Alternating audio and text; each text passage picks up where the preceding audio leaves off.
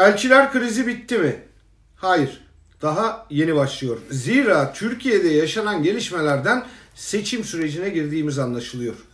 Erdoğan rejimi seçime yine e, tanıdık birkaç yöntemle gitmeyi amaçlıyor. Türkiye risk altında de düşman yarat, kutuplaştır ve safları sıklaştır. Bir kez daha din, milliyetçilik ve büyük Türkiye konseptini zorlayacak. Dış işlerini haç ve hilal gerginliği üzerinden kuruyor. Gerginliği e, kırılma noktasına kadar getirip son anda kemik tabanının göremediği manevralarla geri vites yapıyor. Bunun sonuçlarının ülkeye olumsuz etkilerini ve yoksullaşan yurttaşı umursamıyor. Mesleksiz Osman Kavala ve Selahattin Demirtaş iddianameleri insan hayatları üzerinden pazarlık yapılmasına olanak veriyor. AB ve ABD'nin iki yüzlü tutumları da bu şekilde ortaya çıkıyor. Bir diğer seçim stratejisi de yine bilindik. Erdoğan bir kez daha dışarıdan içeriye doğru bir etki düşünüyor. İki yıl daha uzatılması planlanan Suriye ve Irak tezkereleri sınır dışından etnik mezhepsel çatışmayı Türkiye'ye aktarmak için adeta biçilmiş bir kaftan. Sürdürülebilir savaş konseptini iktidarını ayakta tutmanın yollarından biri olarak kullanıyor ve bunu öteden beri böyle görüyor. Güvenlik politikalarına atıf ve Türkiye'nin sürekli saldırı altında olduğunu söylemesi izlenecek politikayı gösteriyor. Kürt düşmanlığı, vatan millet Sakarya edebiyatı ve din argümanı üzerine bina edeceği kutuplaşma ortamını yavaş yavaş toplumun kılcal damarlarına yine işlemeye çalışıyor. Bakanlar Kurulu toplantısından sonraki ifadeleri e, bu konuda ipuçları veriyor.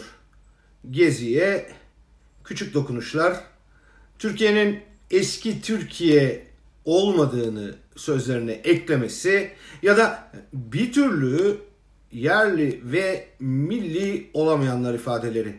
Klasik ama işe yarayan oyunun startının görünen yüzü. Bir kenara yazın. Şimdi bir kez daha portakal bıçaklayıp kola döken veya iPhone ezen tosuncukları göreceğiz. Bininci kez camide bira içtiler yalanlarını duyacağız. Yerli ve milli olmayan vatan hainleri ifadelerine tanık olacağız. Hepsi topluma dayatılan, üflesen dağıtılacak bir korku dumanı aslında. Söylenenle görünen ayrı saray ve iktidarın derdi başka. Saray kendi pisliğinin üzerinde oturuyor. Bu nedenle de koltuktan kalkamıyor. Ne din, ne milliyetçilik, ne de Hilal'in haça karşı savaşı bu pisliği temizlemez. Mesele öylesine basit ki kadrolaşma yarattılar. Yandaşlık hukukuyla servetin paylaşıldığı bir havuzu doldurdular. Şimdi ne bunları bırakıp gitmek istiyorlar ne de bu pisliklerin ortaya çıkmasına tahammül gösterebiliyorlar. Paralel yapı TÜGVA'nın skandalları sonrası okunan komanda marşı da muhalif gazeteciyi, siyasetçiyi tehdit de her seçim yaklaştıkça kefen kuşanıp Instagram'dan e, silah göstermekte tamamen bundan. Gitti gidiyor, yıkıldı, yıkılıyor son düzlüktür. Senin kalıbın ne ki örgütün iş yapsın, asker kaçağı biler olan diye hesap sormak da Sadat'a anayasaya aykırı illegal işlerini ve kurgusunu yaptığı kan banyosunu hatırlatmak da bizde.